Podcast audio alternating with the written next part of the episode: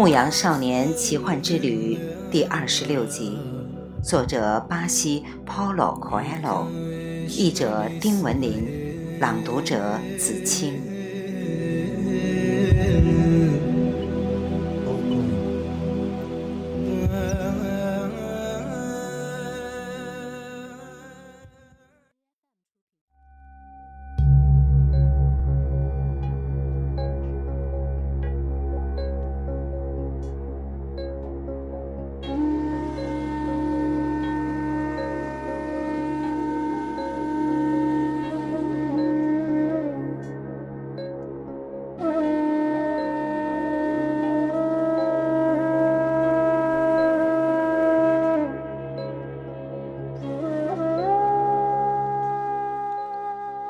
新来的人很快就被带到了绿洲各部落头领面前。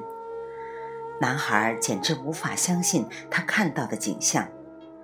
绿洲根本不像他在一本故事书上读到的那样，只有几棵棕榈树围着一眼水井，而且比好几个西班牙村庄加在一起还要大得多。这里有三百口水井。五万株椰枣树，其间散布着许多五颜六色的帐篷，很像《一千零一夜》里的情景。英国人说，他正迫不及待的要找到那位炼金术士。他们很快便被一群孩子包围了，孩子们好奇地看着牲口和陌生人。男人们想知道商队是否遇上了战乱，女人们则争着购买商人们带来的布匹和宝石。沙漠的寂静完全被打破，人们不停地说呀、笑呀、喊啊，仿佛刚刚走出一个幽灵世界，重新回到人间，那么幸福和快乐。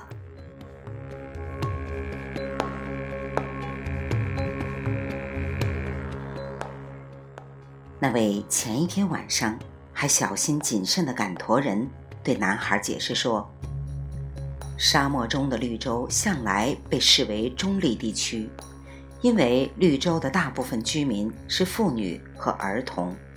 战争的双方都有绿洲，士兵在沙漠中打仗，留下绿洲作为避难所。商队首领颇费了一番气力。”才把所有人召集在一起，随后便开始发布指令：他们将在绿洲驻扎下来，直到部落间的战争结束。由于是客人，所以要与绿洲的居民分享帐篷。居民们将最好的位置留给他们，这是沙漠里的好客原则。接下来，头领要求所有人。包括他的贴身卫士，都把武器交给各部落头领指定的人。这是战争的规则，商队首领解释道：“因为有规定，所有的绿洲都不可以接纳军队或士兵。”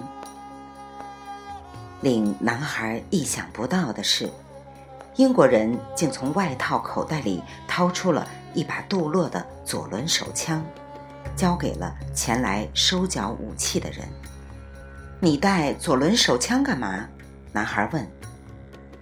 为了学会信任别人，英国人回答。现在他很高兴，因为终于来到了他的目的地。不过，男孩想要的是那笔财宝，离自己的梦想越近，事情就变得越困难。撒冷王口中所谓的新手的运气不再起作用。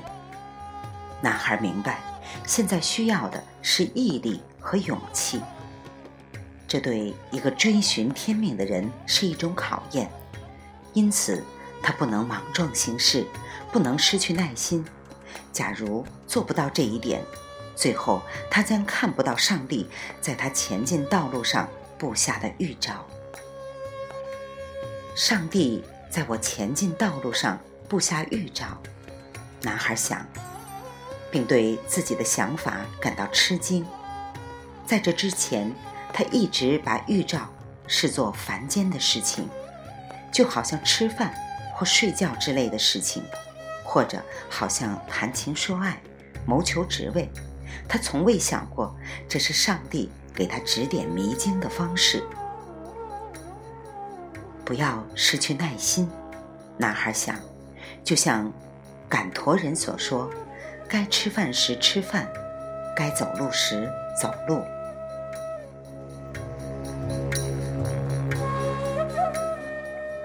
到达绿洲的第一天，由于疲劳，很多人很快睡着了。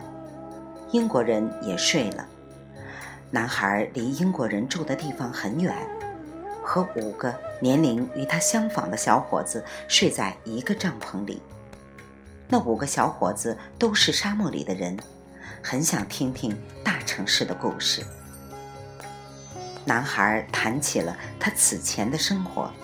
正讲到水晶店的经历时，英国人走进了他们的帐篷。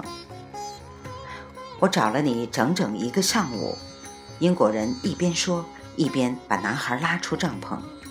我需要你帮助我找到那个炼金术士的住处。一开始，他们想凭自己的力量去找炼金术士的生活方式，应该与绿洲里的其他居民不同。在他的帐篷里，很可能会有一只熊熊燃烧的火炉。他们走了很多地方，到最后不得不承认，绿洲比他们想象中要大得多，足以支好几百顶帐篷。我们差不多浪费了一整天。英国人说着，同男孩在一口水井旁坐下。也许最好的办法是找人打听一下。男孩说：“英国人不想让别人知道他来绿洲的目的，所以犹豫了半天。不过最后他还是同意了。他让男孩去打听，因为男孩的阿拉伯语讲得比他好。于是圣地亚哥便向一个正在井边用羊皮水囊取水的妇女打听：‘下午好，太太。’”您能告诉我绿洲里的那位炼金术士住在哪儿吗？男孩问。那女人声称自己从未听说过什么炼金术士。说完，拔腿就走。临走之前，他告诫男孩不要与穿黑衣的女人说话，因为她们都是已婚女人，他必须尊重当地的风俗。英国人大失所望。生怕他这一趟旅行一无所获，男孩也很难过，毕竟他这位同伴也在追寻自己的天命。撒冷王说过，当一个人在追寻自己的天命时，整个宇宙会合力助他实现愿望。老国王的话不会有错。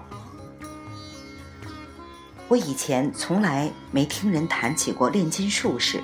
男孩说：“否则的话，我早就帮你了。”英国人的眼睛一亮：“这就对了。也许这里没有人知道炼金术士，你去打听一下，此处有没有一个能治百病的人。”